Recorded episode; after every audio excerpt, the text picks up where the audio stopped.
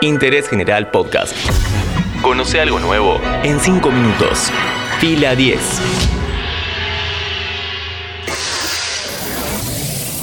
Bienvenidos y bienvenidas a un nuevo podcast original de interés general sobre cine y series. Siguen desfilando por las salas las películas pospuestas por la pandemia y hoy hablamos sobre una que fue poco comentada injustamente y la verdad que está muy bien. Mi nombre es Matías Daneri y hoy te cuento todo sobre Free Guy. Historia, homenajes, simbolismos y más en 5 minutos. Guy, interpretado por Ryan Reynolds, es un NPC, un non-player character, en castellano un personaje no jugador. En sencillo, esas personas que están de fondo en los videojuegos. Como en el GTA los podés atropellar sin remordimiento ni consecuencias. Guy existe dentro de un videojuego y su vida es la primera de muchas referencias que aparecen en la película. Así como en The Truman Show o The Lego Movie, nuestro protagonista vive una vida rutinaria y repetitiva despierta por las mañanas, saluda a su mascota, un pez dorado, abre y cierra la persiana, se viste con una camisa celeste y un pantalón khaki, se compra un café y llega a su trabajo como cajero en el banco. Todos los días, en diferentes momentos, personas con anteojos y trajes espectaculares entran al banco donde trabaja y Guy no tiene más opción que tirarse al piso para charlar con su gran amigo Buddy. Así como Emmet Brikowski en la gran aventura de Lego, Guy sabe que debe haber algo más en el mundo para él y su gran anhelo es encontrar a su amor ideal. Y lo hace. Una tarde caminando por la calle se cruza con Molotov Girl y se enamora al instante.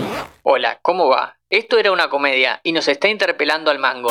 La vida rutinaria, esa que conocíamos antes del 2020, el trabajo constante cuya retribución no alcanza para comprar lo que deseas y mucho menos lo que verdaderamente querés. Levantarte todos los días para hacer algo que no querés.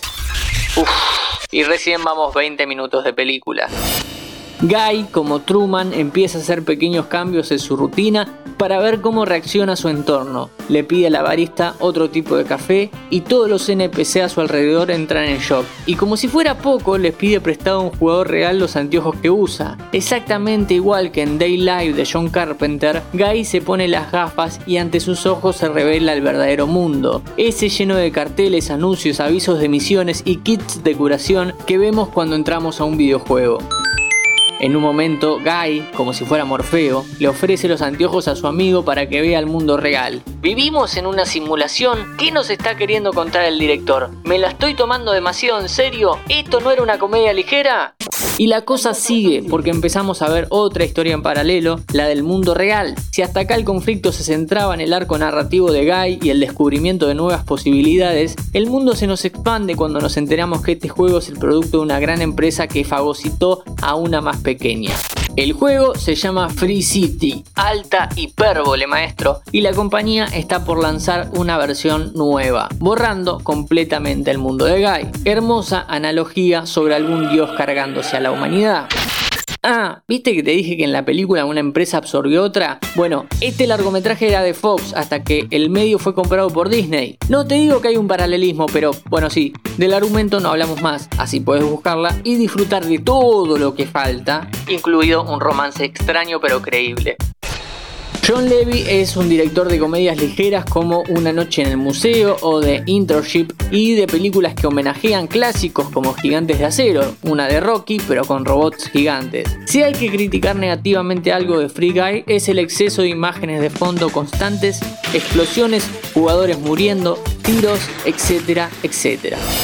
Estimulaciones visuales que en los videojuegos funcionan de maravilla, pero que en el cine no tanto, más bien distraen. El trabajo cómico de Ryan Reynolds, Jodie Comer, Joe Carey y Taika Waititi realmente se luce y hay que destacar también el guion de Matt Lieberman y Zach Penn, que tienen una larga carrera y juntos hicieron cosas como Ready Player One, acompañando a Spielberg. ¿Cómo estás, Goldie? Mi nombre es Guy y vivo en Free City. A Free Guy se la puede tomar como una comedia ligera o como una bella crítica a la sociedad. De ella hablamos hoy en 5 minutos. ¡Gracias! ¡Tengan cuidado con... Eran simpáticos. Interés General Podcast. Encontrarnos en Spotify, en Instagram y en interésgeneral.com.ar.